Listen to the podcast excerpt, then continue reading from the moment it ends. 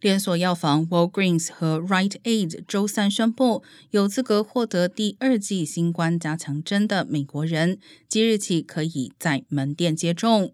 Walgreens 在周三到周五将提供无预约服务，并从周五起提供预约服务。